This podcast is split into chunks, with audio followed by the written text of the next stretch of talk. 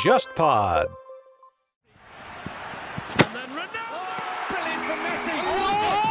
大家好，我是乐东，我是汤宪博，我是王正坤，欢迎来到海格力斯电台足球篇。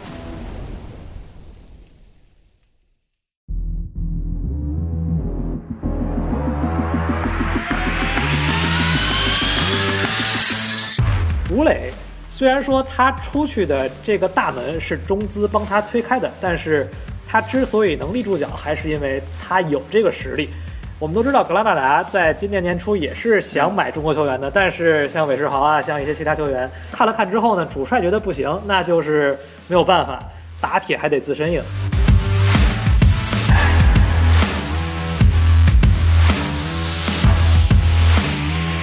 某国脚的启蒙老师说，他们现在仍旧保持着一个身体是后天练不出来的，技术是后天可以练出来的方式，在选拔青训的孩子。你看啊，如果说中国的青训要是这么搞的话，那就没什么太大意思了。以前咱还有头球优势，现在怎么这二十三个大高个连头球都不会了？我很想说，你们练什么去了？是不是都练王者荣耀、王者峡谷练的没少是吧？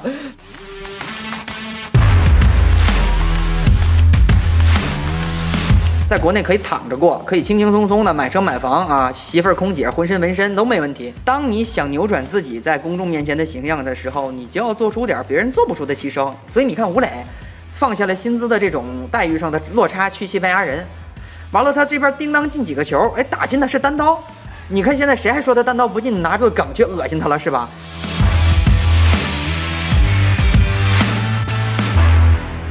欢迎来到海格力斯电台，我是乐东。本期节目我们邀请到了汤钱博汤老师和王振坤王老师两位足球评论员。哎，乐东你好，很高兴见到海格力斯的各位听众朋友们。Hello Hello，大家好，我是王正坤。呃，最近的话，欧洲五大联赛相继要开始了，然后我们这些球迷也是饥渴难耐呀，等了非常长的时间，终于等到了这个比赛。啊，对，这西甲也是啊，因为这有中国球员，最近大伙儿就看着啊，这段哐哐出这个微博热搜啊，吴磊进球了啊，最近是完了，大伙儿都特别高兴嘛，网上出了一堆就是，呃，这扬眉吐气的这个中国球迷，平常都憋屈坏了，今天这个特别高兴。而且特别值得一提的是，吴磊是新冠肺炎患者第一个在这个重大的比赛当中有重大表现的球员。对，他是新冠肺炎患者第一个在西甲进球的，因为之前德甲先开赛嘛，德甲有一个，然后他等于是五大联赛里边第二个。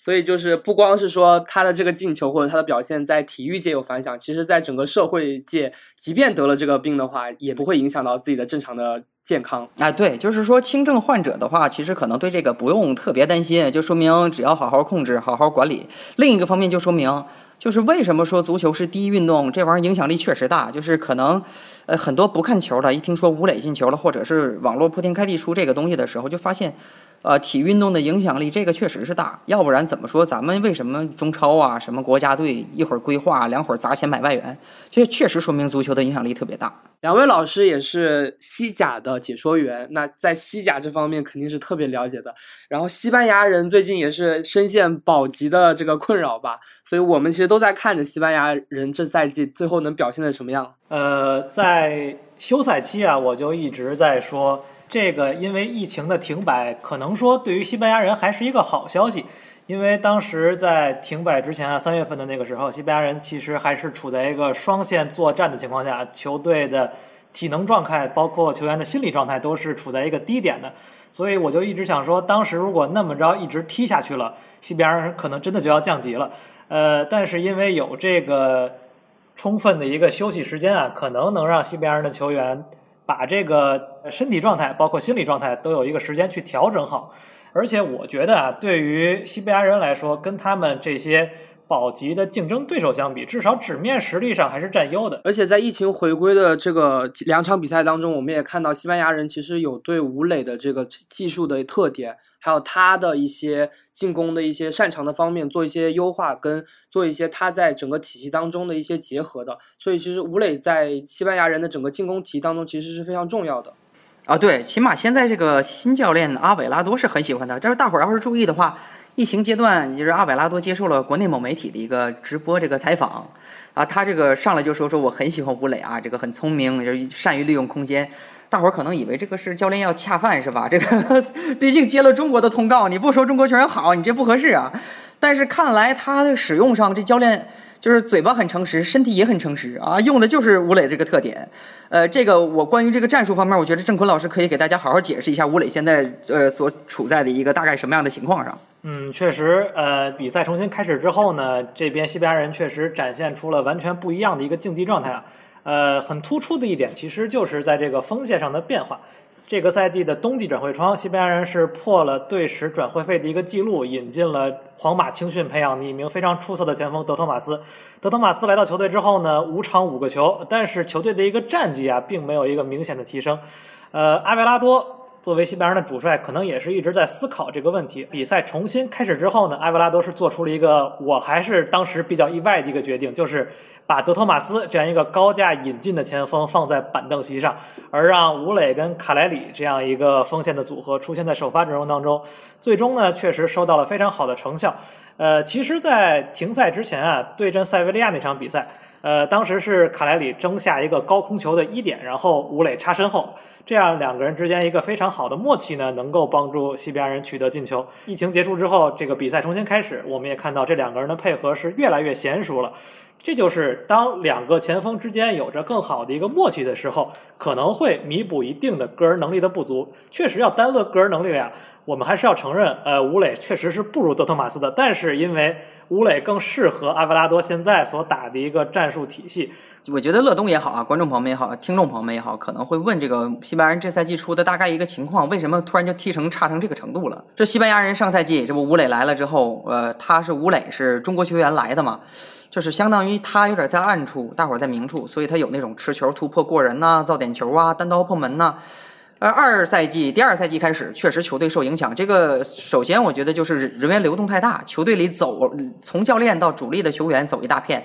呃，买的人也买了一大片。其实这个对球球队来说其实不是什么好事儿。就像你这公司忽然间把员工全换一遍，完了你想让他出和以前一样的效果，甚至更好的效果，这个。呃，球队最忌惮的就是夏季演员呢，一大片去去去调整，所以就效果不好。然后呢，先弄了一个小加耶哥这种青训教练啊，青训教练没有什么太多的一线队经验，带队打欧联杯、打资格赛、打一些冰岛球队什么的，那乐够呛。我觉着，哎，就轻轻松松天趟过去啊，我们欧联正赛了。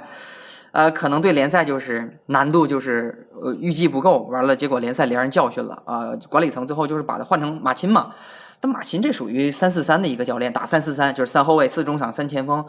但是大伙儿也看了，这个西班牙人这仨中后卫传来传去，经常把球直接传人脚底下，让人就就直接就捡大便宜，打一个空门这样类型的，很伤士气。这不后来换了一个阿韦拉多嘛？阿韦拉多上赛季呢是带着阿拉维斯这支队伍保级的，完这赛季呢他来带西班牙人，其实上来了之后。也不是那么顺，但是刚才其实郑坤老师说一点，为什么用了吴磊没用这个德托马斯？最近一段时间啊，就是德托马斯很强，带着球能连盘带过，过你一两个，然后咣来一脚。那吴磊的情况就是中锋卡莱里在他身边，大个哐哐去抢，有这冲击力的这种，抢下来球他去跑身后，就是这么一个打法。就这种，咱们说足球里边其实挺重要的是对空间的使用。德托马斯那种其实有有点违背常理，就是他自己一个人去盘去带，他有很多的时间得我自己拿着球啊，我得像大师兄一样腾云驾雾，然后咣来一脚进了的话，就状态好的时候他真的很管用。但是，一旦对手如果说对你的限制太多的话，就是会差一点。因为德托马斯的风格就是我能自己嗨，但是我带不动身边队友了。就卡莱里和吴磊这种呢，就是一个高点去争，一个旁边跑，然后其他队友呢有中场去传的这种可能就会好一点，而且。阿维拉多比较喜欢就是在两个禁区内解决任务，就是这边我们自己的禁区啊，尽快把球解围出去；对面的禁区呢，高举高打，或者是找着空间去，就是也不是说那种传统的彻底的英式，是有比较章法的利用空间去打。所以吴磊现阶段呢是呃比较是顺风顺水去得机会的，但是我觉得反正大伙不要。呃，太过于乐观，因为打阿拉维斯那场，大伙儿可能看了，上来十九分钟，阿拉维斯门将自己跑进去外边守球，红牌。所以西班牙人那场比赛，你就合着说是七十多分钟，十一打十，所以吴磊呢会有更多的这种空间吧，我感觉的自由度会更大一点。这个你看打赫塔菲少一个人的时候，吴磊我看好像全场射门次数好像不是一次都没有，就是一次，好像是就是挺不顺的，就彻底变成工兵了。而且在某种时候，德托马斯那种就是能搅和型的前锋还是得用得上。因为西班牙人从赛季初到赛季冬窗疯狂买人，疯狂流失人，最后是球队整体情况就是有点乱七八糟的，最后连续输，连续踢不顺，就变成了就是出了问题之后马上买人往队伍这个泥坑里填，填进去呢又掉泥坑里了，就像泥牛入海一样。就最后这球队这个漩涡越陷越大，怎么也填不满。好在说这话说有点没良心啊，这疫情把西班牙人给救了，所以这个大概是西班牙人之前的一个表现不佳的情况和现在缓过来一个情况。但是我觉得不要太早的去对这事儿太乐观吧，因为看后来西班牙人又打巴塞罗那，又打皇家马德里的。和这几个队呃保级对手来说，埃瓦尔是是相对来说最轻松的。那两个队伍呢，也其实比西班牙人好也好不了哪儿去。而且莱加内斯什么的，还有和西班牙人的直接对话，想保级这个东西，可能还真的是特别特别艰难，不能打两场好的就翘尾巴了，或者是觉得轻松了，觉得我理所当然能搞定了。我记得汤老师以前说过一个事情，就是说。当一个球队他可能呃一个赛季表现好的时候，比如他进入了欧战的比赛，但他其实队伍的深度和他的那个硬实力没有那么雄厚的时候呢，他在打西甲或者在英超这样高强度比赛中双线作战的话，他明显会在国内联赛或者说在有一边的比赛会遇到问题。但是我还想说一点，从现阶段来看，当时踢过的这个双线作战这样的一个经历，反而成为了一个优势。西甲复赛之后呢，都是一周两场比赛，一周两场比赛。是一个赛程非常频密的一个状态当中，而西班牙人这个赛季是一直在经历的这样一个频密的赛程的球员们，其实啊，他们之间是能够适应这样的一个比赛节奏的，包括主教练也是知道该去怎么样做相应的轮换，这就是西班牙人相对于他们的几个保级对手之间的一个优势，因为我们知道像埃瓦尔啊，像莱加内斯，现在可能一场比赛连二十三人的这个比赛名单都报不齐，因为他们的队员太少了。一旦出现伤病的这种情况啊，他们很可能就是没有人用了。这是现在对于西班牙的几个保级对手来说最难受的一件事。但其实中国球迷还是最关心的是吴磊。如果说西班牙人降级的话，吴磊接下来的欧洲的这个行程的话，下一站会在哪里？现在也有就是说德甲呀、英超的话，也都向吴磊抛出了橄榄枝。嗯，确实，乐东你说的这个问题其实挺值得，就是。细琢磨的啊，因为确实西班牙人其实复赛之前还是一个非常危险的一个降级的一个热门嘛。之前吴磊是表态了，说就是如果说降级了，我去踢西乙去，因为球员本人这方面是不好说。我你也你也不可能说让吴磊说我降级了，我肯定走啊，我不跟你们玩这个低级别联赛。呃，这个东西这个时间段媒体传出来，其实大家可以看得出幕后大概是有一个给吴吴磊准备这个 B 计划的一个大概方向了。当然，这个听说是狼队这块是又起了兴趣。其实这个东西关于去不去。去狼队这个，其实郑坤老师非常有资格好好说一说，因为郑坤老师是资深的狼队球迷。在我看来啊，吴磊去狼队，哎，这真的不是一个特别好的选择。呃，首先从狼队这边来考虑吧，虽然说吴磊能带来非常大的商业价值，但是引进他来到英超，这是要面临非常非常大的一个困难的。现在吴磊可能满足了两个，就是首先他在。西甲征战，而且有过欧战经历，这样的话可以帮助他在劳工证的一个筛选过程中拿到两个积分。但是另外的两个积分其实就比较难了，就是要保证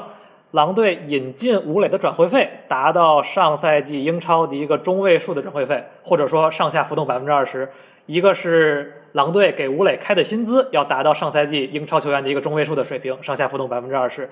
先不说薪资，就先说这个转会费啊。呃，狼队如果想达到上赛季英超中位数的这个水平的话，至少要花费一千六百万英镑来买吴磊。一千六百万英镑，这是一个什么概念呢？这是能够排在狼队队史引进球员的前五名的。呃，而且我们都知道，现在这个疫情的大背景下，所有球队都在亏损，都在有损失。所以说，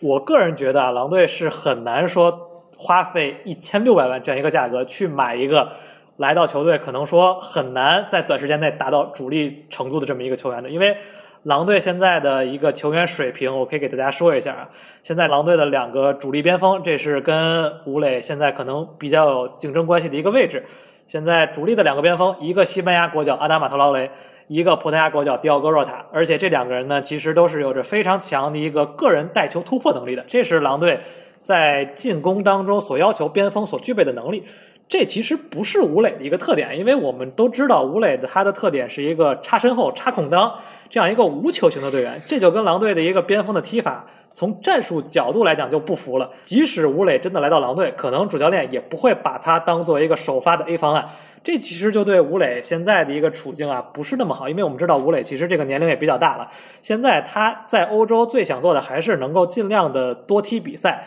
多去获得更多的出场时间。所以说，从吴磊个人角度来讲，我觉得他也是很难去做出这样的一个决定的。狼队这是一个欧战级别乃至欧冠级别的球队，而西班牙人呢现在还在为西甲保级。嗯，对于乌磊个人来讲呢，如果西班牙人能保级，能留在西班牙人，这肯定是对他来说最好最好的一个选择了。而如果西班牙人降级呢，我觉得踢西乙也可以。呃，因为西乙联赛呢，虽然说可能关注度低了，但确实竞技水平还是可以的。而且吴磊也是能够一如既往的保持他现在所熟悉的一个生活和比赛的一个环境，或者说西甲也不是没有其他的中资球队嘛，像格拉纳达，呃，能不能说？换一支球队继续留在西甲，这也是我觉得可能现阶段来讲，如果西班牙降级了，最好的一个方式，还处在一个自己熟悉的环境、一个熟悉的联赛当中，而且毕竟吴磊已经在西甲证明过自己的一个实力，我觉得还是会有其他西甲球队愿意向吴磊抛出橄榄枝的。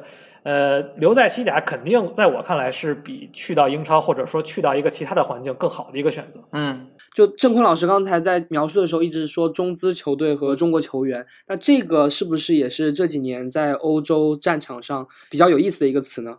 啊，这肯定是因为中国资本现在在足球领域啊，确实是。扩散的很快，因为我和乐东老师的这个工作经验，咱都知道啊。这国际米兰现在是中国的，是吧？咱们刚才说这格拉纳达啊，包括这个狼队什么的，呃，这只能说我们的经济发展的不错，而且足球领域的进行投资呢，其实也算是一个新兴的一个对中国来说新兴的投资领域呗。这种情况下呢，如果以点带面对吧，把中国球员带出去，这就挺不错。包括咱们知道王健林的万达啊，之前你说在马竞。呃，好像还在什么皇家社会那边都放了不少小孩去踢球，这就属于就是借着人家的土壤培养我们的花朵呗。什么叫花朵？如果培养的好，让这帮孩子回流回来的话，那确实就是。你说难听点儿的，可能踢得好就不用咱们再去规划球员了，这个是确实是比较理想的一种状态。因为中国球员，包括中国足球的水平还没到能服众的那种程度啊，而且争议还特别大，所以有的时候你说给这球队弄一个亚洲球员，一个中国球员，其实不论是媒体还是球迷，多多少少都是会讲你的，会说出许多比较难听的话。呃，我们在这个西班牙前方有一些就是负责采访的人，呃，采访过一些西班牙人的球迷。啊，但是球迷你知道，可能平常骂的特别难听啊，什么国骂什么都能上，但是毕竟面对摄像机嘛，也不能说太难听，但是说的也很直接了，就意思是吴磊你上赛季那么好，这赛季怎么就会这样的一个状态？确实你要想啊，花钱买了一个外援前锋，赛季就进四个球，我估计你也得骂街啊，得拍着桌子说不满意。但是呢，因为吴磊是我们中国球员嘛，而且是我们中国足球的希望，所以咱们会对他有不少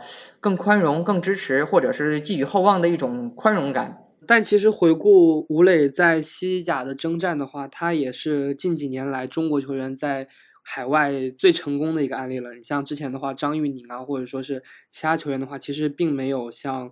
呃吴磊这样的表现。就是吴磊能够在中超证明自己，本土球员证明自己，然后再到国外又证明自己，这个其实也是作为中国足球的工作人员跟参与者的话，也是很欣慰的。呃，吴磊的出现呢，确实是给了中国球员现在一种留洋的信心吧。呃，因为我们可以回想一下世纪之交的那个时间段，就是因为有非常多成功的留洋案例，当时形成了一股留洋潮，一直持续到可能二零一零年左右，包括最后那一批像郑智啊、像蒿俊闵，这是当时最后的几个留洋的球员。而在蒿俊闵啊、郑智他们重新回到国内之后，我们会发现，基本上长达嗯。八九年的时间到吴磊出现之前就没有中国球员成功的一个留洋经历了，嗯所以说吴磊的出现确实是能够，呃，在某种程度上来讲带动一下现在的球员愿意走出去，因为其实我们都知道中超现在有一个比较舒适的环境，一个比较高的薪资，这从某种程度上啊限制了球员往外出去的一个决心和勇气吧，因为也不是球员没有之前的机会，嗯，你就像呃张琳芃之前也是跟。五大联赛的球队传出过绯闻的，但是就是因为可能某些的原因吧，没有能够成功留洋。呃，我们其实有的时候也会在畅想啊，像张琳芃这样的球员，如果当时真的出去了，现在是不是能够有的更高的水平？呃，所以说吴磊啊，确实是给中国球员们又开辟出了一个留洋的道路。呃，我相信啊，在吴磊之后，肯定会有更多的球员愿意走出国门，去到五大联赛去历练的。但是，确实在这里，我还想说一句话，就是打铁还得自身硬。吴磊虽然说他出去的这个大门是中资帮他推开的，但是他之所以能立住脚，还是因为他有这个实力。我们都知道，格拉纳达在今年年初也是想买中国球员的，但是像韦世豪啊，像一些其他球员看了看之后呢，主帅觉得不行，那就是没有办法。球队的一个战术层面的东西，终究还是要听体育总监去听主帅的一个想法的。吴磊为什么可以呢？就是因为他还是有着过硬的实力的。刚才阿汤哥提到，呃，说在西甲进四个球，其实大家可以翻一翻西甲的数据啊，进四个球的前锋太多太多了，可能很多前锋都进不了四个球。你包括吴磊的队友卡莱里，这也是外援前锋啊，这到现在就进了一个球，这赛季西甲联赛。所以说，吴磊一个赛季在西甲联赛进四个球，已经是非常非常出色的一个成绩了。挺值得提的一个小故事吧，就是像。呃，陈涛前一阵刚退役啊，当年在土伦杯什么的时候，包括什么这穆里尼奥见面啊、签名、送衣服什么的，那只能说中国球员想出国啊，压力太大了。包括这球队给的压力，因为往往外放这个赔本不赚钱嘛，啊，这赔本赚吆喝的买卖不太愿意做。这种情况上的一个受的阻碍，许多中国球员是非常有能力，但是出不去的。二一个就是，你看吴磊啊，他不断的通过拿射手王去证明自己，中超联赛最棒的前锋之一。啊，这才说是有机会能出去，其他球员这个阶段想出还难。所以你看，这有个小梗啊，就是吴磊，咱们以前老拿他打不进单刀球埋汰他、恶心他啊。然后就是对叙利亚的时候，你不把球带到边线，甚至李诞说还要对他处以十五日以下行政拘留。这个啊，当然是玩笑话，但是就知道，你看当时他的舆论背景是非常不友好的。啊，他其实对记者也充满了戒心的那个阶段，就是咱也知道，咱们共同有一个阳性的同事啊，就是曾经为了一些商务活动啊加了吴磊的微信，但是这个吴磊也会比较有戒心的，会把朋友圈全部对他锁闭，甚至就是对他就是你个分个组，他都不想分组，为什么？就包括之前的一些专访上，咱也听得到，中国球员对于如何打理自己的公共形象和这个对外的这个公关的这种事儿，特别特别的不在行。你看人外国球员啊，跑个步，啪发一视频，发个 ins，发个推特啊，你看我多努力啊！你们都在吹冷气，我在这跑步。哎呀，你说气不气啊？就这种东西，哪怕你一周你就吃一顿沙拉，人夸也拍张照片发出来，看着没？我很职业。就吴磊也好，或者其他学员也好，这方面做的很差。就是这是一个酒香也怕巷子深的一个时代。你看吴磊自打去了西班牙人，有了团队之后，他的吴磊周记，哎，他不断的在自己的 ins 上上传，哎，跟儿子女儿学西班牙语，庆祝生日，过新年一起吃十二个葡萄，这种东西，这个很重要啊。现在球员不单单是一个球员，有点像是艺人，就是你许多东西都得去懂得打理。所以你看吴磊，他这回顶着压力放下了薪资的这种待遇上的落差去西班牙人，哐当一声，国内说他单刀球不好的声音小了一半。完了，他这边叮当进几个球，哎，打进的是单刀。你看现在谁还说他单刀不进，拿着梗去恶心他了是吧？因为就是乐东，我在跟你同事的时候，有一回我去前方采访，当时国家队打塞尔维亚的一场热身赛，应该在重庆奥体。赛后了之后，混踩一堆人拉着那个伊万诺维奇，就是你觉得中国队这七号老也进不了单刀球，你有什么看法？就是已经就是拿吴磊玩梗，已经不分时间、不分场合，哎，对各种 KY。当时伊万诺维奇一脸懵逼，七号他合计了一下，Number Seven，哎呦，sure，合计半天啊，这很正常嘛，前锋队员，大意就是说前锋队员嘛，有时候进不了很正常。这个，所有的时候，当你想扭转自己在公众面前的形象的时候，你就要做出点别人做不出的牺牲。我在上岗能拿多少年薪？我在西班牙拿的那叫什么年薪？但是你愿意做这个牺牲的时候，你马上就变成了一个正能量典型。呃，再加上你以前个儿矮啊，就各个级别国青国少都不爱用啊，一直遭受了很多的非议和一些争议。只有徐根宝指导说你好，说你可以。到今天他不断证明自己，这其实是一个彻彻底底的逆袭的故事。所以还是那句话，就是大环境确实舒服，在国内可以躺着过，可以轻轻松松的买车买房啊，媳妇儿空姐浑身纹身都没问题啊。当然这是这小玩笑啊，就 但是当你想。彻底扭转自己在场上、在公众面前的形象的时候，一方面懂得自己打理自己形象的问题，不要把自己只当成是一个我闷头做好眼前事就行的人；另一个，就像郑坤老师说的，打铁还需自身硬，你多踢踢好球，在自己技术还有发展余地的时候，出外边去学习学习。然后就是祈求国内的这些俱乐部们不要杀鸡取卵，有机会的时候你多学学人家东京 FC，宁可要降级了也把球员往外送，这个才行。海格力斯的朋友们，大家好，我是乐东，很高兴告诉大家一个好消息，海格力斯有了自己的微信群，入群的方式是添加海格力斯小助手微信号 hglsxzs，也就是海格力斯小助手的拼音首字母。如果你也想和我们的嘉宾一起运动，一起上天下海，那就赶快进群吧。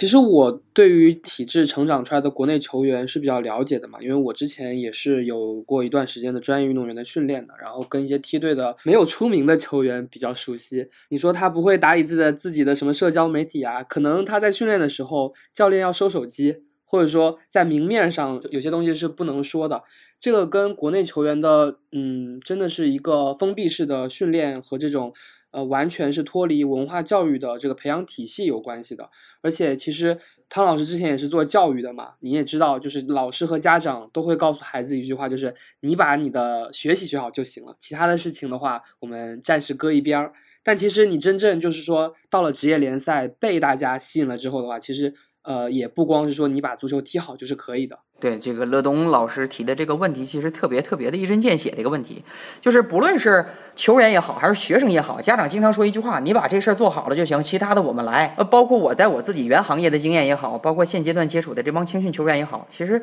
这句话真的会让球员呢，或者是就是呃学生啊，在他们这个青春期容易产生很扭曲的一个心态，因为他们听这句话会觉得啊，把学习学好，把球踢好就行，其他不用管。那我这球，我这个习好像是给你学的呀。他们确实会产生这种感觉，所以会反成产生更大的逆反心理和这种抵触情绪。本来可能我选择踢球是我当时确实是最大的爱好，但是在这个阶段听你这么一说，渐渐的心里会产生一种潜意识的，就是我很抵触这玩意儿，好像是给你踢的啊。所以呢，也集训也好，或者是这种你别的不用管，只要干好自己的这件事也好，其实反而容易让孩子不珍惜眼下的东西。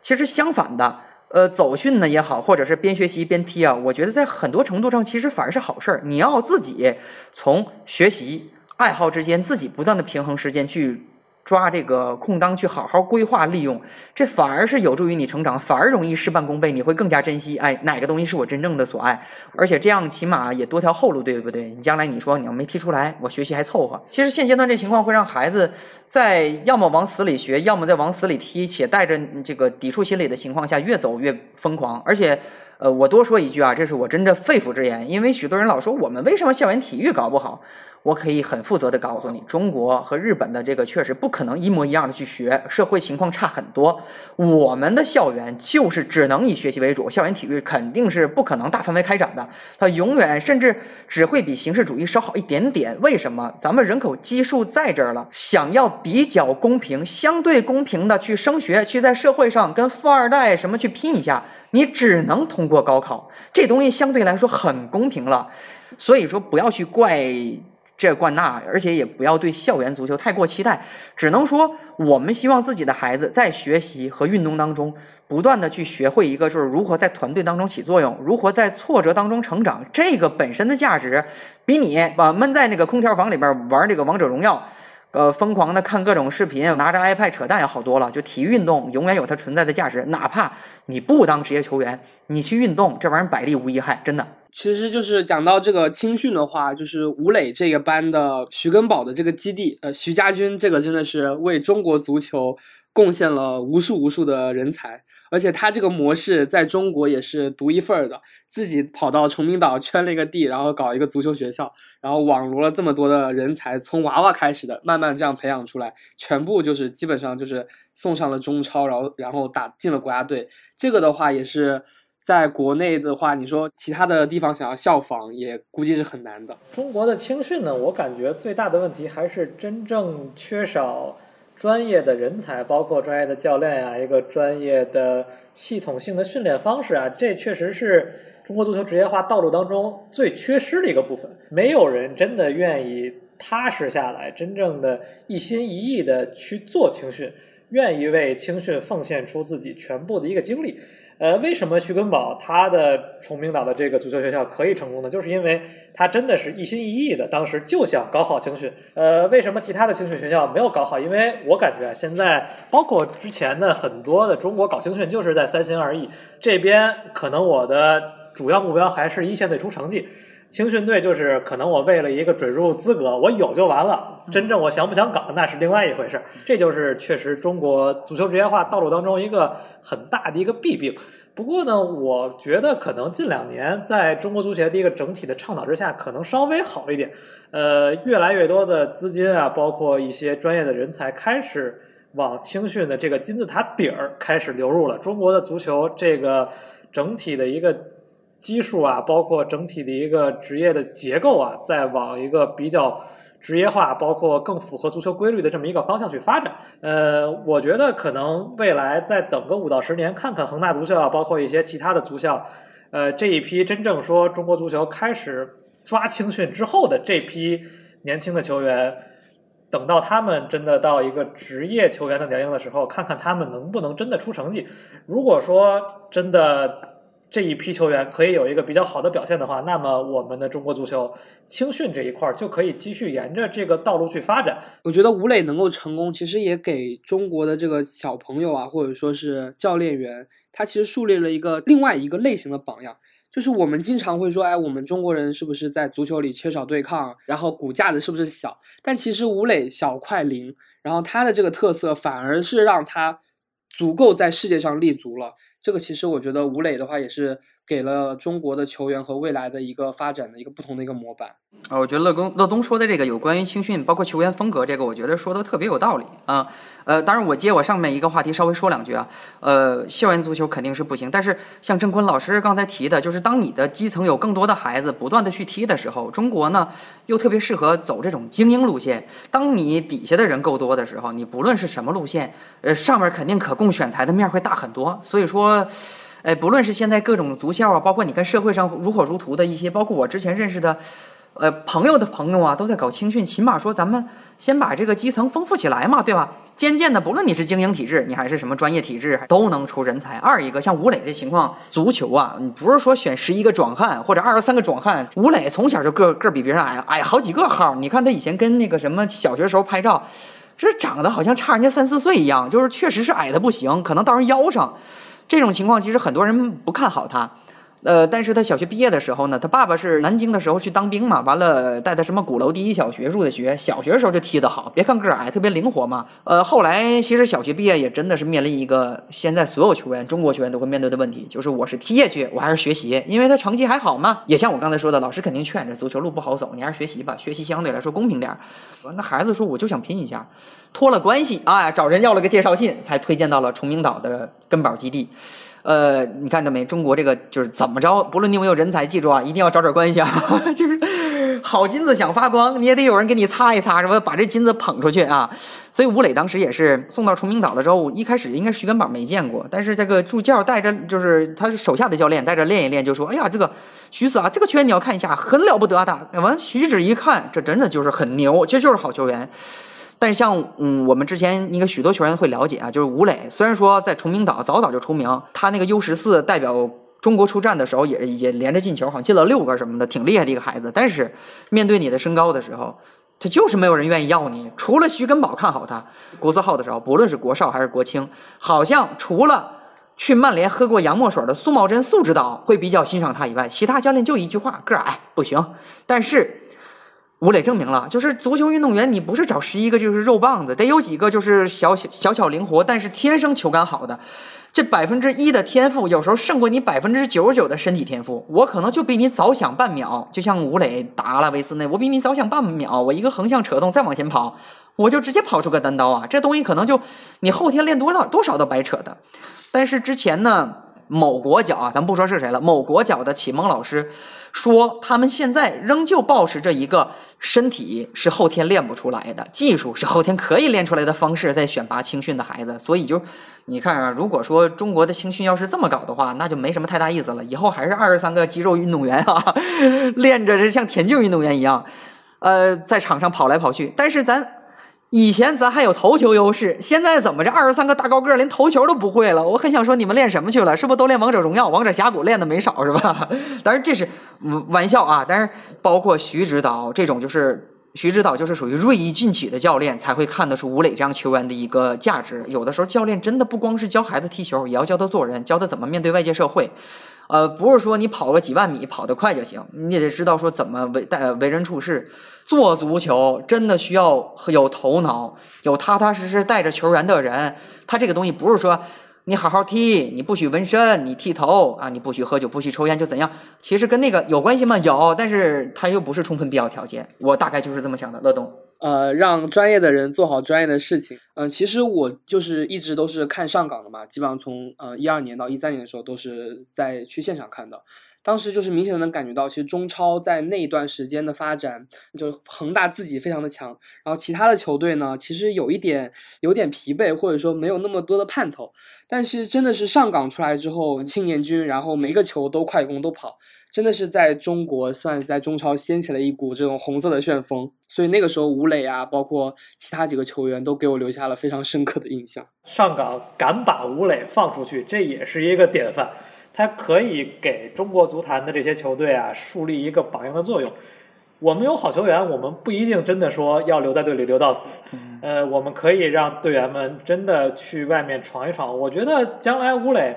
呃，如果在欧洲足坛闯出一番成就，可能真的到了一个职业生涯末期的话，他回来的第一选择肯定也还是上海上港。呃呃，乐东，我我稍微补充一句啊，因为咱们可能说来说去会感觉我俩成了这个上港吹啊，但是确实咱们没有任何的恶意，因为每个球队有自己成功的地方，比如说咱们说恒大开启了一个中国足球新时代，包括鲁能这种老牌球队，你说全国有多少球员是鲁能青训的，这个都很不错。呃，包括像我老家这边啊，这东北这边像大连的东北路小学呀，或者说是呃一些像什么吉林延边这边的显足球员呐。呃，包括新疆什么这些身体素质特别好，在宋庆龄足校踢出来的球员，其实中国呢有很多种足球的一个成功的方式。我们不是说吹谁，只是说，因为说到吴磊，怎么可能不说上港？说到上港，你不可能不提东亚，不可能不提崇明岛，不可能不提徐根宝。只是说，